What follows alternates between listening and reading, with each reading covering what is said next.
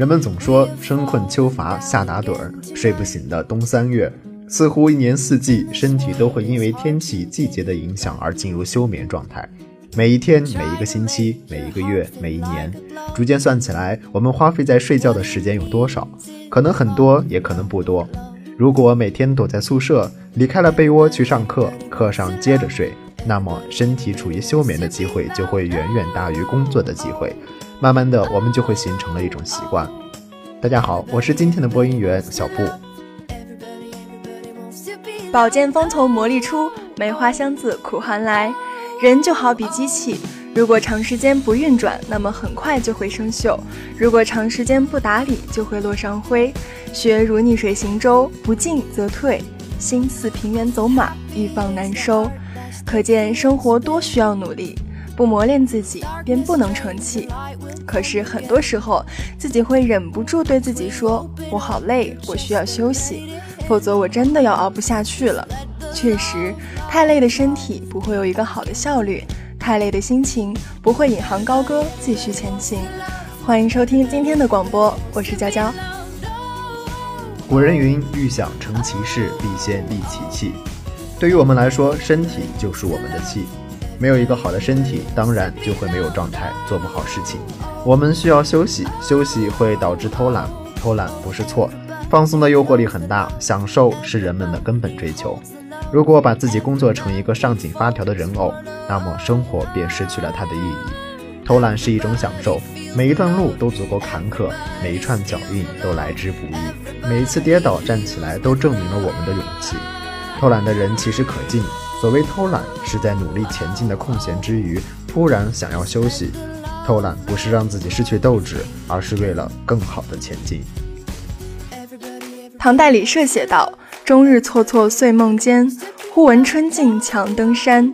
因过竹院逢僧话，偷得浮生半日闲。”这首诗是他在遭到流放期间强登镇江南山。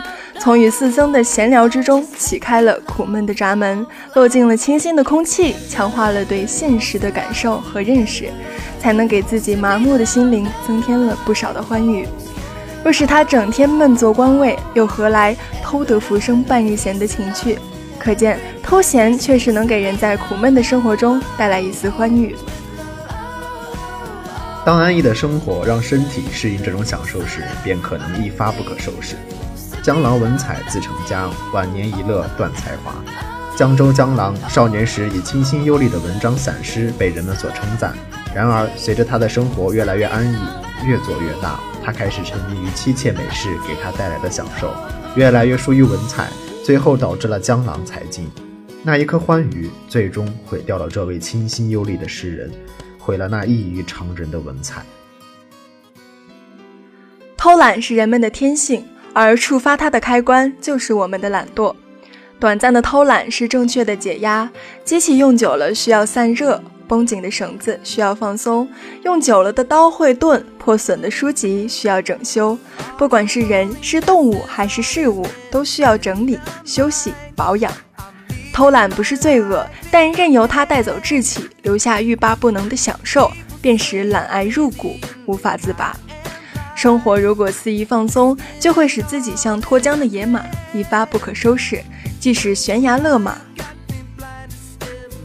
偷懒这种看似让自己舒服的行为，给我们带来了很多的愉悦。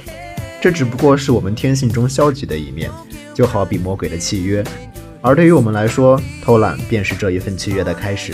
如果你恰当的运用了这个契约，那么它就会带来正确的休息，好让下一轮的考验能够全力以赴。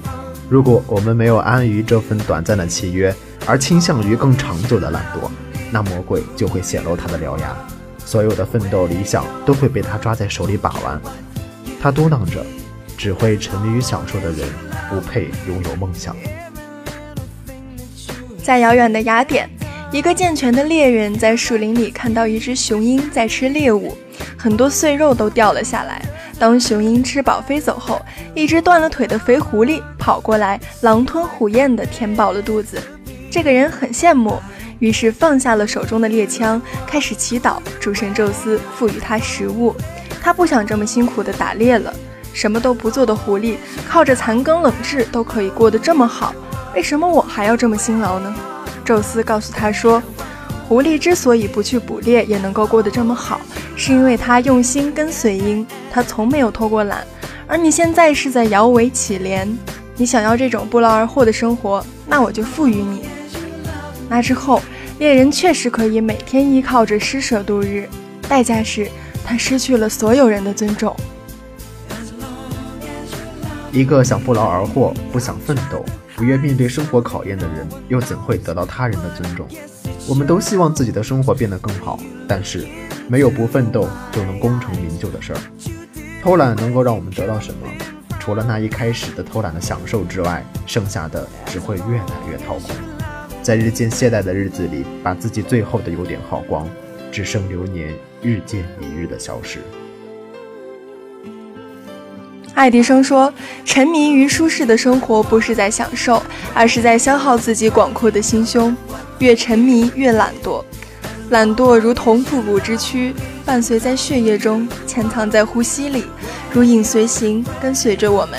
只要沉迷于内，等待我们的就只有被懒惰所吞噬，失去我们美好的未来。懒惰是会呼吸的痛，休息够了，便起航吧。”别给自己找一个一直懒下去的理由，荒废自己，不可能给生活一个好交代。我们奋斗着，拼搏着，忍受着，我们所做的一切都是为了美好的未来。不要让一份懒念毁了这一切，不要把自己的未来埋葬在懒惰的土堆里。懒惰不是良方，而是你要陷阱；懒惰不是生活助力，而是一份会呼吸的痛。生活的路漫漫修远，生活的苦嘈嘈又切切。可是，当我们直面他们，也就不会那么的可怕了。事在人为，没有什么大不了的。为何要偷懒呢？偷懒就像一个上瘾的药，越嗑越想要。感谢收听今天的人文驿站，我们下期再见。收听更多精彩节目，请关注网易云南阳理工广播电台。我们下期再见。shit together. We got that one nice dream we live for.